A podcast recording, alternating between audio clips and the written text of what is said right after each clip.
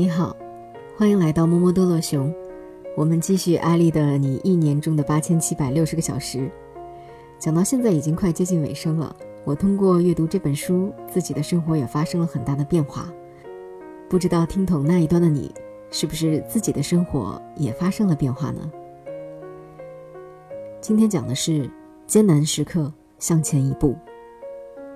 三百米，两百米，一百米，五十米。好了，过线了，现在可以吐了。这是我在学校每一次长跑最后冲刺时的心理写照。长跑是很多人上中学时最畏惧的一道坎儿。对于我来说，它不仅仅是生理上的折磨，更是要命。刚出生不久，我就得了新生儿肺炎，因为婴儿的血管太细太小，打吊针时医生只能在我的脑袋上扎针。在医院里待了两周，病情才好转了一些。父母接我出院的时候，医生一脸严肃地对母亲说：“这孩子估计保不住，家长要有心理准备。”从鬼门关被救回来之后，肺的毛病一直没有完全治好。四岁前，很多时候在医院度过。就是这样一个差点夭折的孩子，居然每年在学校的冬季长跑比赛中都能拿到名次，我自己也感到不可思议。每次长跑完，我都吐得翻江倒海，鬼哭狼嚎。那种窒息的无法形容的痛苦感，要很长时间才能消失。就这样，我一边比赛一边吐，吐到体育老师都知道我有这个习惯了。之后的比赛，他会在终点准备好塑料袋，告诉我跑完之后去那里吐就可以了。很多人一直没有办法理解我是如何坚持的，是不是很享受吐的感觉？不然为什么这么痛苦还要继续忍耐？不只是我，所有人长跑都会觉得很痛苦。那种身体上的痛苦是人类共有的，即使是长跑健将，在最初练习的时候也会苦不堪言。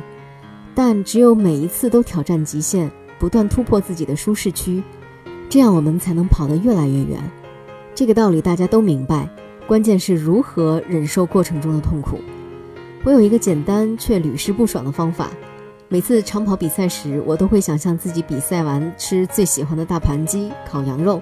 或者赢得比赛之后，喜欢的女孩子就会走上来给我戴上花环，这些美好的场景成为支撑我挺过痛苦的动力。最难熬的是高考前一年，每天平均睡四个小时，白天上课，晚上熬夜复习。现在想来依然是苦不堪言。那个时候为了激励自己，我把北大的照片打印下来贴在书桌旁。晚饭后，血糖有点高，学习也学不进去，我就盯着照片，想象一年后，自己会在北大未名湖畔，牵着一个女生的手，甜蜜的约会。高中时的我追求女生总是失败，看着很多成双成对的同学，一直特别向往能有一个女朋友。北大则是我梦想中的学校，这两个意象构成了最美好的画面。后来，我越来越发现。在痛苦中用想象力激励自己是一种很好的方法，可以帮助我们忍受痛苦的煎熬。可能很多人以前有意无意采用过这种方法来为自己打气，但收效往往不大。使用想象力克服痛苦这个方法最关键的一点，是想象的时候一定要够仔细、够具体，没有触手可及的感觉，效果就会打折。就像一个刚毕业的大学生，立志要通过一分打拼。买下一套属于自己的房子，如果只是想象要买一套房子，或许能给他一些激励，但毕竟过于抽象，因此能给予的动力也十分有限。如果你想象在自己公司附近的小区里已经看中了一套自己喜欢的房，每天工作累了想要休息了，一抬头透过玻璃窗，就能看到对面屹立的大楼里面那套可能会属于自己的房子，心情就大不相同了。甚至你可以预先根据户型设定好装修风格草图，规划好每间屋子的用途，具体到买什么样风格的家具，装修怎样的整体厨房，进而细化到在餐桌上和家人一起吃什么样的食物。这些具体的幸福场景可以极大刺激你努力奋斗，早日让梦想成真。越具体越好，就是这个方法的秘密。高三时的我想象着夕阳下。博雅塔前，我和我爱的姑娘手挽手、肩并肩走着，时而谈论着文学、音乐，时而谈论着人生理想，虽然当时我还不确定自己的梦中情人长什么样，但是我也会幻想他是一个高个子还是矮个子，长头发还是短头发，戴眼镜还是不戴。去年我终于去了一趟巴西，看了自己梦寐以求的世界杯比赛。从小学起我就迷恋足球，一度喜欢到晚上睡觉都会抱着足球。足球场上，我总是有无限的活力与热情，但训练依然是很辛苦的。每当训练到想吐的时候，我就幻想自己有一天可以去现场看世界杯。在所有的足球强国中，我最喜欢巴西。巴西人踢起足球就像跳舞一样，行云流水，摇曳生姿。因此，我更大的梦想就是能够在巴西看一场世界杯。其实，做出去巴西的决定，我心里焦灼了很久。暑假是教学任务最繁忙的时候，平均每天十小时的课程，每一分钟都要以饱满的热情讲课，一天下来嗓子冒烟，身体冒火。到了真正上课的时候，老师几乎是没有时间去准备课件的，因此必须在暑假到来之前把所有的课件资料准备好。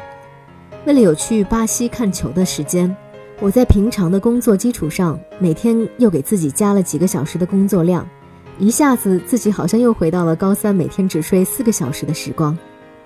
几天下来，高强度工作的痛苦不必多说，整个人回到家只有一个念头：倒下就睡，永远不要醒来。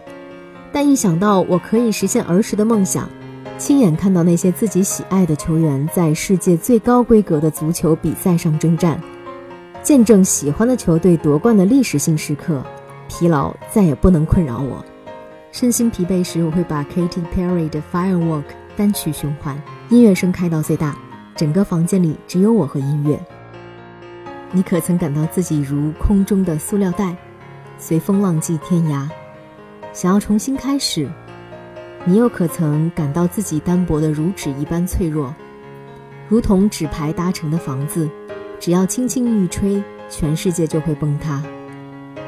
你可曾感到自己被深埋地下，在地狱中嘶声呐喊，却没有人能够听到你的声音？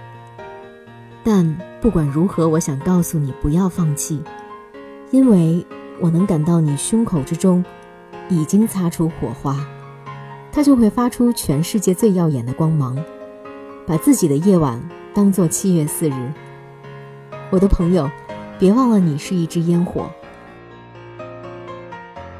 耀眼的绚烂之前，是地狱般的失落。在地狱里痛苦挣扎，幸好还有想象力，把未来世界美好的光带给我们。而有了这束光，我们就可以忍人所不能忍，吃常人吃不了的苦。